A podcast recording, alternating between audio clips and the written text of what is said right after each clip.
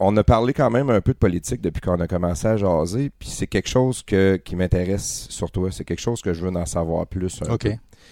Euh, oui, ton personnage était extrêmement politisé, mais toi, dans ta vraie vie, tu t'es impliqué en politique, tu as fait quand même un beau tour. Ben, en fait, je me suis impliqué plus tard dans ma vie. La première fois que j'ai fait vraiment l'impliquer en politique, c'était avec Op- Option nationale. Oui. Donc, quand Jean-Marie euh, ce parti-là, parce qu'il trouvait que le PQ n'était pas assez euh, prompt pour faire l'indépendance. Donc, je m'étais. euh, c'est la première fois que j'ai pris une carte de membre d'un parti politique, donc j'avais peut-être 45, 45 ans, je ne sais plus, 47 ans. Donc, c'est assez tard quand même. Donc, euh, oui, j'ai commencé à m'impliquer avec eux autres. Puis, en fait, euh, on a parlé un petit peu tantôt euh, en, En dehors des ondes. en dehors des ondes. Pourquoi j'étais un peu. En fait, mes commentaires qui étaient un peu sarcastiques tournés vers Québec solidaire. On sait que bon, j'étais un petit, c'était un petit peu ma bête noire, Québec solidaire. Et puis, euh, j'aimais, bien envoyer des pics vers, euh, par exemple, Catherine Dorion ou Zanetti. Mais pourquoi je faisais ça? C'est parce que eux, ces gens-là, ils étaient avec Option nationale dans le temps. Puis au départ, quand ils étaient avec eux, il y avait comme un discours différent du discours qu'ils tiennent maintenant. Donc, j'ai vu ces gens-là changer, en fait. Catherine Ouais. Dorion, par exemple, présentement, bon, c'est un personnage euh, à nul autre, à nul autre pareil. On la voit avec son coton ouaté, on la voit faire euh, tout ce qu'elle sait faire pour se mettre en scène. Mais dans le temps d'Option nationale, elle était là au début. Oui. Mais c'était quelqu'un de complètement différent. Elle était, je veux dire, elle était propre, elle avait les cheveux propres, elle parlait euh, normalement, elle était quelqu'un qui était tout à fait euh, une autre personne, en fait. Puis quand j'ai vu comment elle avait changé, je me suis dit, qu'est-ce qui se passe avec elle? C'est-tu parce que. C'est-tu, dans le fond, est-ce que c'est pour se mettre au niveau des gens? On dit, OK, les gens, ils sont comme ça, donc euh, on va faire du populisme. On va se mettre sale, on se lavera pas les cheveux, on va porter un coton ouaté, on va parler mal aux gens, parce que dans le fond, c'est ça que les gens veulent. C'est quand même drôle le venant de la gauche, parce que souvent, la gauche, c'est les bien-pensants. C'est Exact, On oui. sait qu'est-ce qui est bon pour vous, écoutez-nous. Puis là, ils veulent se mettre au niveau du peuple. C'est Ben, c'est ça, mais c'est ridicule parce que dans le fond, le peuple, moi, je ne méprise pas comme ça. Pour moi, le peuple, c'est pas nécessairement. euh, pas, tu sais, t'as pas besoin de baisser tes standards pour parler au monde ordinaire. Je veux dire, les gens sont intelligents, ils peuvent comprendre. J'ai l'impression que Québec solidaire, maintenant, c'est ça qu'ils essaient de faire. Ils essaient de faire du populisme, tout simplement, mais c'est même pas du populisme. Je sais pas c'est quoi. C'est comme du mépris de classe, en fait. On s'imagine que les gens, parce que ils sont pauvres ou ils n'ont pas beaucoup d'éducation, ils sont sans dessin. Puis pour leur parler, ben, on va se mettre à leur niveau. Puis moi, ça me m'écœure. Moi, je suis capable de ça. C'est pour ça que je pétais ma coche avec eux autres. Parce que je n'étais pas capable de supporter ça, ce mépris de classe-là. De mépriser les gens qui. Ah, on va leur parler comme on parle au peuple. Tu sais, le peuple, le peuple. Mais non, mais Chris, c'est pas des imbéciles. là. Quand tu étais pour Option nationale, Jean-Martin Hassan, à un moment donné, est parti. Il y a eu beaucoup de changements. Oui, il est parti à Londres parce que, bon, euh, ça a été compliqué. Là. Il avait trouvé un salaire à, à 100. Finalement, il est parti quand même. Puis je te dirais que c'est à ce moment-là précis que moi, j'ai tout cru ça, là, la politique. Là. Honnêtement, c'était la dernière des illusions de toutes les désillusions. c'était quoi ton rôle dans le parti, en fait? Moi, j'étais juste un militant. Ok. J'avais aucun rôle en particulier. J'avais ma carte de membre, j'étais militant, c'est tout. Là. Mais j'ai vraiment cru à ce parti-là. Puis quand ça, quand ça en fait, quand Hassan est parti, j'ai dit, Ah, de la mort, tu sais, moment donné. Mais Hassan, c'est le premier que j'ai vu parler d'indépendance, mais d'un point de vue économique. Exactement. Lui, il parlait pas d'un, de- il parlait vraiment d'un point de vue économique. Puis moi, c'est ça que j'aimais de lui. Et non d'une différence entre les Anglais et Ah, les exactement. Français. Il parlait pas Voilà. d'une société distincte. Il parlait pas de... Il en parlait un peu, mais lui, son point de vue, parce que c'est un économiste, quand même. si On peut dire ce qu'on veut du gars, là. Il est quand même brillant. là. Tu sais, Il est allé à Londres, il est quand même. euh, Il avait un poste très important dans la City à Londres pour gérer des, des fonds mutuels de, de gros, grosses entreprises ou des syndicats, je ne sais plus trop les détails. C'était pas niaiseux. Puis quand il parlait d'indépendance, il parlait d'un point de vue économique. Ce que les autres font pas jamais. Les autres oublient de faire, c'est toujours des. Plus de taxes, plus de taxes. Ben, c'est ça, Réglons c'est- nos problèmes à coup de taxes. ou des questions euh, plus culturelles, c'est important aussi, mais tu sais, si- les gens, ils, sont, ils savent bien que le Québec est différent au niveau culturel. C'est pas ça qu'il faut que tu vendes. Ce qu'il faut que tu vendes, c'est le côté économique, l'avantage que tu as à faire un pays, tu sais. Mais il y a juste lui qui faisait ça, puis là, bon, il est plus là. Fait que moi, depuis ce temps-là, ben moi, j'ai comme vraiment arrêté de voter, en fait. Je te dis, je vote plus, là. Euh, je suis apolitique. Complètement. La politique. Est-ce que tu crois qu'il y a un avantage à faire la, la- la- à se séparer? Parce qu'on aurait un avantage économique? Ben, moi, j'ai toujours pensé que oui. J'ai pas changé de ce côté-là parce que dans la mondialisation, j'ai l'impression que plus l'avenir appartient aux petites nations. Puis tu plus de contrôle sur tes pouvoirs, sur tes leviers. Mais avant, c'était un peu abstrait quand je pensais à ça, parce que c'est sûr, mon père était péquiste, été élevé là-dedans. Il n'y avait pas trop de réflexion derrière ça. C'était comme, bon, c'est sûr, tu sais, ton père est péquiste, tu vas être péquiste, puis hein, tu vas être pour l'indépendance aussi. Mais ce que je vois maintenant avec la mondialisation, c'est que les petits pays ont plus de succès que les gros, les gros pays. Tu regardes en Europe, par exemple, OK? La France, maintenant, est inféodée à l'Europe. Dans le fond, elle ne peut pas choisir ses lois, elle ne peut pas choisir ses traités parce qu'il faut que tu envoies ça à l'Europe. L'Europe décide quelque chose qui ne sera peut-être pas dans ton avantage. Moi, je dis la même chose au Québec un peu. C'est que si Québec choisit ses lois, que ce soit de droite ou de gauche, on s'en fout, là. Mais je veux dire, après ça, il faut qu'Ottawa décide. Dans le fond, c'est que tu as comme deux niveaux, puis plus que tu t'éloignes pour prendre les décisions, moins que tu as de poids sur les décisions qui vont être prises. Moi, mon idéal, ce serait d'avoir un pays indépendant du Québec, mais vraiment très décentralisé. Les régions ont les pouvoirs. Québec a ses pouvoirs, Montréal a ses pouvoirs, euh, Gaspésie a tout le monde a ses pouvoirs, tu comprends? C'est pas tout crisser ça à Québec ou à Montréal. Ça, ce serait de la merde, ça sert à rien. Ce serait vraiment d'avoir euh, un pays vraiment décentralisé pour que les communautés aient le pouvoir de décider ce qui est bon pour elles. Québec, c'est pas Montréal, Montréal, c'est pas Québec, euh, ainsi de suite. Là. Puis Ça en, autre- est, ça en est presque épeurant. Par contre, si on regarde comment c'est géré présentement, on peut pas s'imaginer. S'il fallait qu'on devienne un pays, comment ils vont nous gérer, ça n'aura pas de sens. Ben, c'est ça. Le problème c'est toujours de savoir quel genre de pays on veut faire. Puis on revient aussi avec les médias qu'on parlait tantôt. Il n'y a pas de contre-discours. On en a un à Québec avec Ouais. Jeff Fillon, mais il n'y en a pas dans le reste de la province. Euh, Il n'y en, si en a pas à Montréal, en tout cas. Ça, c'est sûr qu'à Montréal, ben, il y en a un peu, mais le discours, c'est toujours un discours un peu identitaire puis anti-identitaire. C'est ça qu'il y a vraiment comme discours.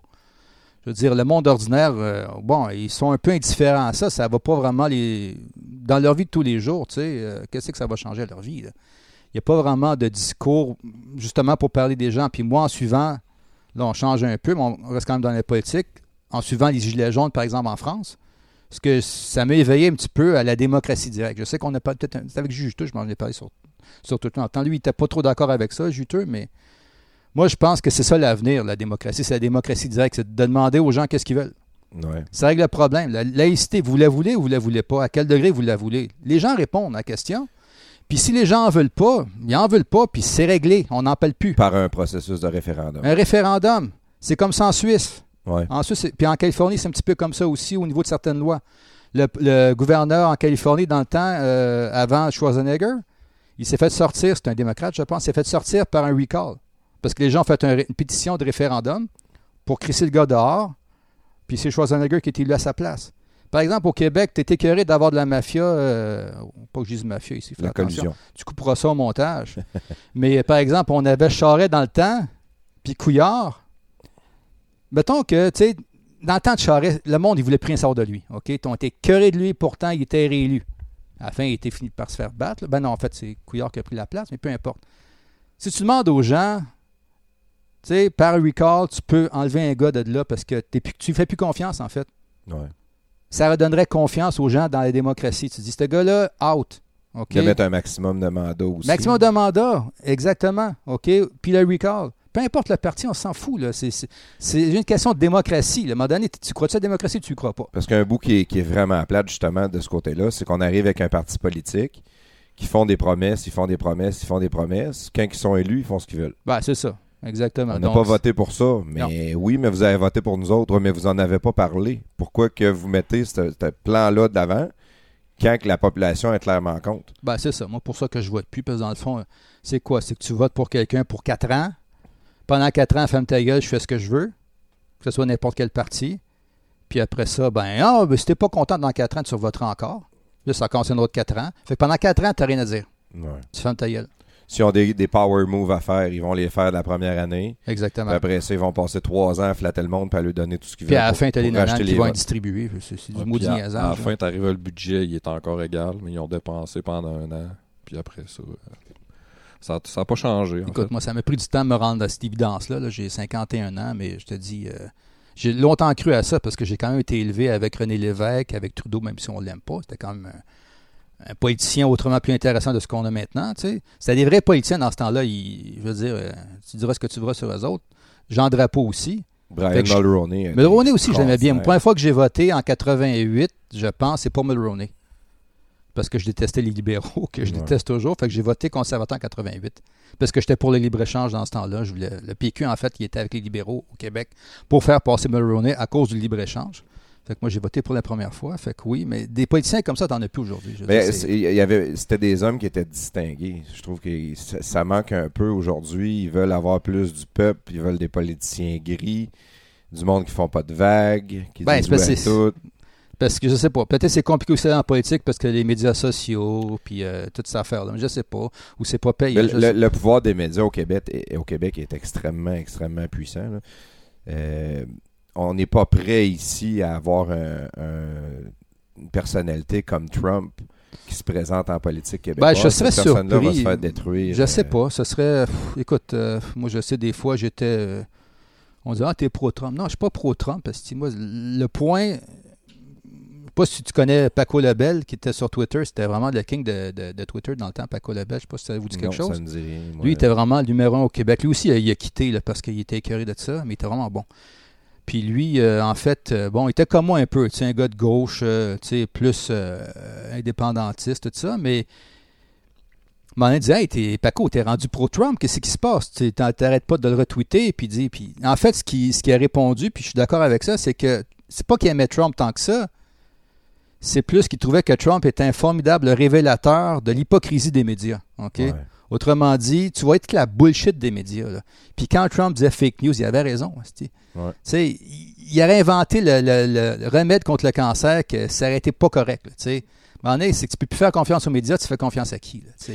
Mais euh, ce que je vois beaucoup des médias, mais beaucoup des Québécois au niveau de Trump, c'est qu'ils n'aiment pas le personnage. Ils, Ben- ils connaissent rien à ses politiques, Non, ben, ils il connaissent peut- rien il- à qu'est-ce qu'il fait dans le monde ou dans son pays.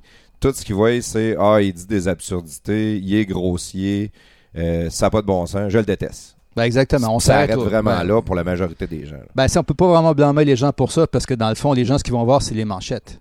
Puis les manchettes, c'est Puis les manchettes, c'est sûr que Trump, des fois, il s'aide pas parce qu'il est un peu spectaculaire, disons, dans ses, certaines de ses réparties. Puis, euh, mais bon, euh, il faut regarder qu'est-ce qu'il fait vraiment. là. Tu sais, L'économie va bien. euh, puis, euh, bon, l'économie va bien. Puis, les, les- Moins de guerre, il règle des problèmes. il règle- justement, il a essayé de euh, se retirer de certains conflits qui étaient, qui étaient pas, euh, pas intéressants, là, je veux dire. euh, Ou qui la- se régleront jamais. Et des places, ça fait 200 jamais. ans qu'ils sont en Voilà. guerre, ça Ah se oui. réglera pas. là. Ça réglera pas. Puis c'est pas les Américains à régler ces problèmes-là. Lui, il est retiré de ses troupes de certains pays, justement, parce que, bon, son fameux slogan Amer- America First, là, tu sais, ben, Ouais. c'est ça, à un moment donné. euh, c'est, du protectionnisme économique. Hein? Puis dans le fond, c'est très lourd parce que ce qu'il fait, c'est ce que les démocrates faisaient avant. Les démocrates Ouais, étaient pour ça, puis là, ça a comme avec, switché euh, de bord. À cette heure, c'est les démo- Avant, c'était les républicains qui étaient pro-traité de libre-échange. Les démocrates étaient contre, là, ça a complètement switché. C'est rendu exactement le contraire. Puis on peut regarder la droite puis la, la gauche, c'est pareil. Avant, la gauche, par exemple, euh, défendait la laïcité, la liberté d'expression, euh, était contre les religions. euh. Là, c'est rendu que c'est la droite qui fait ça. Ouais. Souvent, on me demande Hey, es-tu rendu droite? Es-tu rendu droite? Qu'est-ce qui se passe avec toi? Mais non, moi, j'ai pas changé. Là, c'est la gauche qui a changé. Tu sais. Mais euh, j'ai une question. Ton, ta lignée de politique, c'est quoi? Centre, gauche, droite? Moi, comme je t'ai dit, je suis pour la démocratie directe. C'est à la population de décider. Ça dépend. Il y a des sujets où, je, veux dire, euh, je veux dire, si la droite a raison, on s'en fout que c'est la droite. Moi, c'est ça qui compte. Ou si la gauche a raison, je m'en fous. Je regarde pas ça comme ça, tu sais. Je veux dire, il y a certains trucs de droite, je suis d'accord. Certains trucs de gauche, je vais être d'accord. Tu sais. Mais au bout du compte, le but, l'important, c'est d'y aller puis demander au peuple ce qu'il pense. C'est- mon point de vue là-dessus. Comme les médias amènent quand même un, un billet de leur côté. Ben, c'est sûr. le capitalisme est tant détesté parce que le capitalisme est extrêmement mal expliqué. Ce qu'on entend du capitalisme, c'est que c'est juste le- le- la, la course au profit, puis on laisse mourir le monde, puis on abuse, puis on. c'est tout à fait faux. là.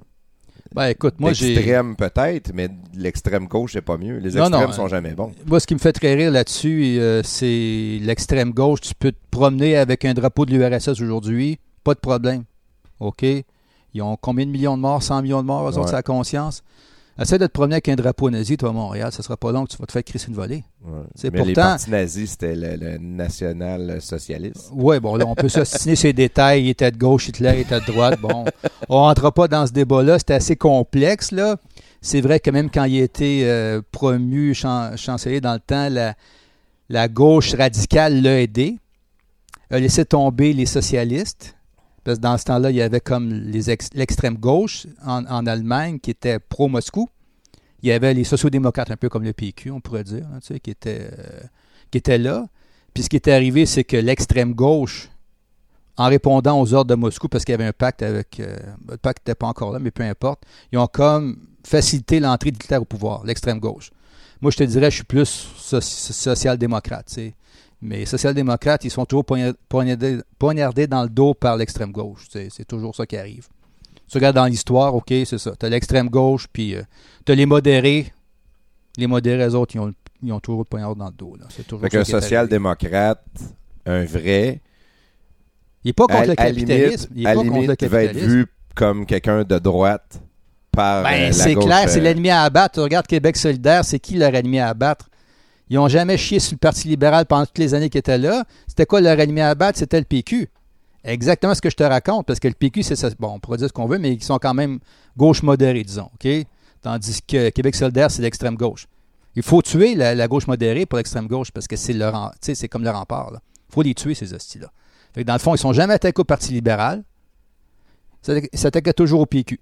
Puis le dernier truc qu'ils ont fait, euh, le dernier euh, congrès, là, ils ont décidé d'aller ah, vers l'indépendance tout d'un coup. C'est de la bullshit leur affaire, là, la crise de bullshit. Pourquoi ils font ça? C'est pour essayer d'aller chercher ce qui reste à aller chercher au PQ, pour le finir. C'est simplement ça. C'est c'est pas plus compliqué que ça. C'est le dernier coup de pelle euh, du PQ. je pense personnellement qu'ils vont avoir beaucoup de misère. Euh, ça, c'est vraiment mon opinion de ce côté-là, mais ça fait euh, deux fois qu'on voit Catherine Dorion euh, attaquer Pierre-Carl Pelado directement. Ouais.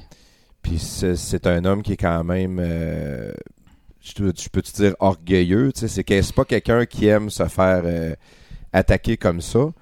Puis c'est encore lui qui est le propriétaire du- des, des- des plus gros médias au Québec. J'ai l'impression que de s'être attaqué à lui, c'est la fin pour Catherine Dorion. C'est la, la- Je sais pas si c'est la fin, mais disons qu'elle s'aide pas. C'est sûr qu'elle s'aide pas. Puis comme je disais tantôt, quand attaque Option nationale, c'était pas le même personnage. Je veux dire, je, je dis personnage. C'est ça qui arrive à la fin, c'est que tu te demandes, c'est-tu un personnage ou c'est une personne réelle? C'est-tu une game qu'elle joue ou c'est vraiment, vraiment elle? C'est qui la vraie Catherine Dorion? Celle qui était propre dans le temps dans ses vidéos de promotion chez Option nationale ou c'est celle qui, a- qui est tout, crotte, tout, tout crotté, qui porte un coton ouaté puis qui fait des niaiseries avec Québec rase pas le poil en dessous des bras. Puis le poil en dessous des bras, j'avais oublié celle-là, c'est vrai. Mais c'est c'est laquelle des deux, tu sais? Ah, c'est ça. Maintenant, on ne sait plus, là. Moi, je te. Tu sais, sois authentique. Arrête de bullshiter le monde, tu sais. Puis, bon. euh, le pire, c'est que le monde pense qu'elle est authentique dans ce qu'elle est présentement. Là, moi, je pense que moi, je pense pas non plus. T'as raison dans ce que tu dis. C'est le double discours qu'on voit aussi. On est pro-écologie, on s'achète un sport utilitaire. Ouais, c'est ça, Euh, exactement. on est pour les pauvres, les classes égales, mais quand on se ramasse un salaire à 100 000 par année, on est bien content et on le garde. Ben, c'est comme, ben, c'est ça, c'est comme la, la fameuse limousine de Manon Massé, tu sais. Comme la fameuse oui. limousine de Manon Massé. Je veux dire, c'est, moi, c'est, c'est un peu ça qui, qui me donnait mon, mon, euh, mon fuel sur, sur Twitter. C'est toute cette hypocrisie-là, tu sais. J'ai beau être un gars de gauche, mais à un moment donné, quand tu es hypocrite, ça me... Peut-être que ça me faisait plus chier parce que justement, je suis un gars de gauche, puis je voyais ça, puis ça m'écœurait. Parce que je trouvais que ces gens-là, ils avaient comme renoncé à leur idéaux. C'était de la bullshit, leur affaire, là. Ça se dit indépendantiste, ça allait pas pantoute. Ça dit de gauche, puis c'est rien que de la crise de bullshit, leur affaire. Ça m'écœurait. Fait que c'est sûr que ça me pompait, en fait. Euh, C'est ça qui en est drôle, comme on parlait de Trump tantôt. Cette semaine, il a, euh, il a signé un bill pour euh, un projet de loi pour euh, euh, contre la cruauté pour les animaux. Ouais. C'est rendu criminel. Euh, puis ça en est drôle. Moi, j'ai fait un tweet par rapport à ça pour dire et tout d'un coup, tous les démocrates sont rendus pro-cruauté Ouais, envers les animaux. Exactement. C'est ce, que je te disais tantôt. Le gars, il, il pourrait faire n'importe quoi, inventer le, le- le remède contre le cancer. Ça ne change rien. Les L'année passée, il a signé un bill. euh, L'année passée, il a signé un projet de loi pour dépolluer les océans. Ah oui, Ouais, pour enlever le plastique dans les océans. C'est une société extrêmement riche. Est-ce qu'ils en ont-tu parlé dans le. Journal de Montréal de ça? Ils en ont jamais parlé dans le Ah, Journal de sûr. Montréal. Ils en ont jamais parlé dans les journaux ici. Ça m'étonne tellement. C'est c'est peut-être le côté que j'aime beaucoup de Twitter, c'est qu'on est capable d'aller chercher de l'information Ben, sûr, comme voilà. ça qu'on verrait pas. Moi, je te dirais, un, un des trucs qui manque, c'est ça. tu sais, C'est vraiment de d'avoir. euh, j'ai comme. Honnêtement, depuis que je suis plus sur Twitter, la- l'actualité, je la suis plus vraiment parce que tu lis les journaux, mais c'est tellement n'importe quoi. C'est tellement. de- On te voit aller sur Facebook. Est-ce- Ben, que tu réussis euh, à te complaire un peu quand même dans ça ou? Des fois sur Facebook, euh, je suis pas tellement actif. Je vais faire des petits commentaires drôles, mais euh, vraiment, je suis pas aussi accepte que je peux être sur Twitter. Mais on te voit trop là un peu des fois. Un peu, mais à un moment donné, euh, je m'ennuie. hein, fait que c'est ça. Mais, mais sinon, euh, non, c'est ça. L'actualité, je trouve que des fois, je regarde ça passer, puis il y a tellement de trucs qu'à un moment donné, tu n'as pas assez de 24 heures dans une journée pour tout troller ça. là. C'est comme euh, des niaiseries sur niaiseries sur niaiseries sur niaiseries, ça n'arrête pas. Fait que là, tu te dis, OK, c'est-tu parce que le monde est rendu fou? Ou c'est juste parce qu'il y a trop d'informations, puis toutes les niaiseries que les gens peuvent faire à travers la planète sont dans les journaux. Fait que ça te donne, euh, ça te donne du gaz pour euh, rire de ça, tu sais. euh, les- en tout Dans cas. les journaux, le, le- le- c'est pas payant pour eux autres de ramener la bonne nouvelle. Ben exactement, c'est du clickbait, je pense. C'est ça qui arrive. C'est que le, la scénario catastrophique de la fin du monde est toujours très vendeur. Ben exactement. Moi, je pense que c'est du clickbait à un moment donné. Fait que c'est sûr que ça donne la matière à rire sur Twitter. Mais à un moment donné, tu as tellement de niaiseries que. Bon, c'est ça. Je pense que j'aurais. je- Comme je. C'est ça. J'aurais pas le temps de, de faire ça de toute façon. Là, c'est. euh, Mais personnellement, j'ai beaucoup plus de misère à aller sur Facebook maintenant, euh, je te dirais à cause de Twitter. Ah ouais. Euh, je trouve que euh, avant, mettons, dans les débuts, je pouvais passer des heures à regarder le fil de Facebook, je voulais tout lire, je voulais tout savoir ce que le monde avait à dire, qu'est-ce qui se passe. Puis plus ça avance, plus que je trouve que la- trois quarts du monde sont épais. c'est plate à dire un peu de même, mais Sur Facebook. ça. ouais, ouais, il y a, Ouais, il y a beaucoup de choses. euh, Je vais faire attention à ce que je dis ici. je trouve que c'est une belle façon de d'étaler ta stupidité. Euh, Des fois, le monde Ouais. met des commentaires ou disent des choses, puis je me dis, réalises-tu vraiment que c'est public? Qu'est-ce que tu fais là? Ben, ça, c'est un peu aussi sur Twitter, c'est pareil des fois. Là. Les gens, on dirait qu'ils maîtrisent pas tout à fait les réseaux sociaux. là. C'est ça le problème. Ils vont penser que. Ils se parlent entre famille ou je sais pas quoi, mais non, mais c'est parce que tu dis ça et tout le monde le voit. Là. Ouais. J'ai la chance de te suivre euh, personnellement sur Facebook. On va s'en aller d'une note un petit peu plus légère OK. euh, pour, euh, pour terminer ça. Je vois que tu es un adepte de photos. Oui. Euh, en te suivant sur Facebook, tu as parlé tantôt que tu as fait le tour du monde, tu as voyagé beaucoup. Euh, chacun de tes voyages, tu nous partages des dizaines, même des centaines de photos que tu un dans peu tes trop. voyages. euh, ouais, c'est ça. Des fois, ma blonde n'est pas contente parce que je mets trop de photos. C'est vrai, de- de- Je ouais, passe mais pas assez de temps avec elle. je gosse trop sur mes photos. c'est que dans le fond, tu as un plaisir de regarder ton voyage en photo par la suite euh, au lieu de le regarder live pendant que tu es Ouais, présent. c'est ça. Non, mais le, le côté photo, moi personnellement, je trouve que tu as vraiment beaucoup de talent. Euh, As-tu fait un cours en photographie ou cette passion-là de la photo, ça devient de où? Ben, en fait, non, c'est autodidacte. euh, c'est comme tout le reste. En fait, tout ce que j'ai fait dans ma vie, c'est pas mal autodidacte, je dirais. Puis, euh, moi, j'ai étudié en cinéma au cégep. Donc, j'ai un deck en cinéma. C'est comme ça que j'ai commencé un petit peu. euh, je me suis toujours intéressé au cinéma, en fait, depuis que je suis tout petit. là. Je regardais. Je me faisais niaiser par mon père, puis je regardais des films suédois traduits en français à TV. Puis, euh, ouais, ouais. Il me niaisait. Qu'est-ce que tu fais là, les fraises sauvages? C'est quoi ça, câlisse?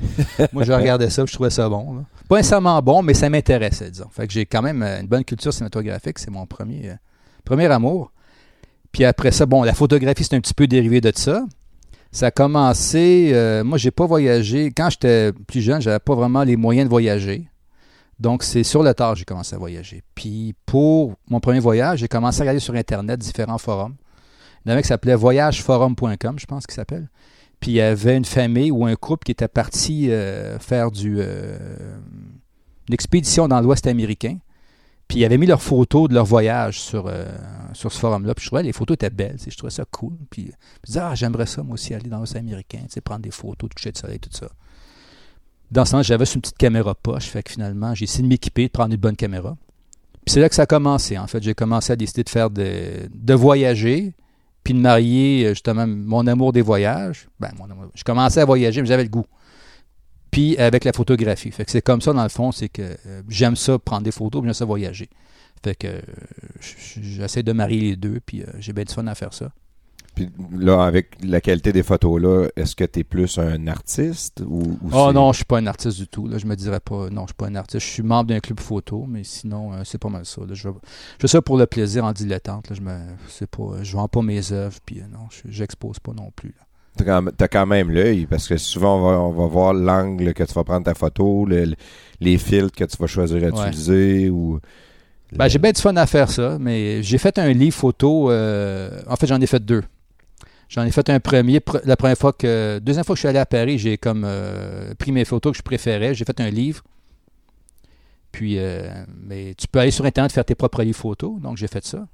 Puis là, il y a un deuxième livre photo que j'aimerais sortir bientôt. C'est sur les Gilets jaunes, justement, parce que je suis allé l'année passée prendre des photos euh, d'une manifestation. Ah oui. Ouais, donc j'étais là. Ça n'a pas trop brassé cette fois-là, c'est correct. Fait que euh, j'ai pris des photos de la manifestation, puis euh, j'ai essayé de mettre des citations un peu anarchistes pour faire fitter avec les photos. Puis, euh, ouais, c'est pas pire. Je pense que c'est le genre de. Je sais pas si Catherine Dorion aimerait. ma- Je pense qu'elle aimerait ça, mon petit livre. elle que- aimerait ton livre. Faudrait Ah, peut-être lui envoyer une, Ah une ouais, copie avec ça. un Il a des dédicace. citations qu'elle aimerait bien, en tout cas là-dedans. Euh, Dans ton amour des voyages, nous autres, on voit que tu vas souvent à Paris. Même on, on a notre euh, Dark Channel à nous autres que, Ouais. dont, tu en fais partie. Puis on aime ça t'agacer avec ça. Mais est-ce que, est-ce que tu y vas aussi souvent qu'on pense ou euh, Ben, disons que j'étais allé pas mal souvent. Je pense que j'étais allé trois fois cette année. là. Trois fois cette année à Ah, Paris. ouais, ouais, ouais. Trois fois cette année. puis à part Paris Ma blonde, elle toujours ses frettes parce qu'à chaque fois qu'on y va, on y va pas l'été. Fait que. Faudrait bien que j'aille l'été. Peut-être l'été, plus, Ouais. plus dans le midi de la France. Ben, en euh, fait, ce, ce printemps, cet automne, j'étais allé, à, ouais, j'étais allé à Paris, mais j'étais aussi allé à Nice, euh, à Cannes, voir le festival de Cannes. Donc, euh, des trucs que j'avais jamais fait. Je disais pour mes 50 ans, il faut que j'aille à Cannes voir le festival de Cannes. Festival de cinéma de, de Cannes, le plus. euh, le festival de cinéma le plus connu au monde. Fait que j'étais allé là, c'était cool. J'ai pas vu de vedette, là, malheureusement. Que, euh, mais j'ai bien eu du fun. C'est, euh, euh, sur la côte d'Azur. J'ai bien trippé. y a-tu d'autres euh, pays dans ton bucket list que tu veux visiter ou certains que tu nous recommandes plus que tout? Écoute, qu'est-ce que je vous recommande? On va commencer peut-être avec ce que je vous recommande. Moi, je trouve que si vous avez jamais été à Paris, allez à Paris, c'est vraiment formidable. Même si les gens disent Ah oui, aujourd'hui, c'est pas comme avant. blablabla. Est-ce que c'est vrai? Est-ce que ça a changé beaucoup? Ouais, moi, ça fait comme depuis 2010 que j'y vais, donc j'ai pas connu le Paris avant. C'est Ouais. difficile pour moi de porter un jugement, puis dire ah c'est sale, c'est plein de migrants, puis ben je trouve pas. Honnêtement, euh, je trouve que c'est quand même une, c'est, la plus belle ville au monde selon moi. Honnêtement, Ah oui. ah oui, c'est incroyable. là, je veux dire, euh, tu y vas, euh, ah oui, c'est formidable. euh, tu te promènes là, c'est juste un, t'ouvres les yeux, partout où tu tu te promènes, c'est, malade.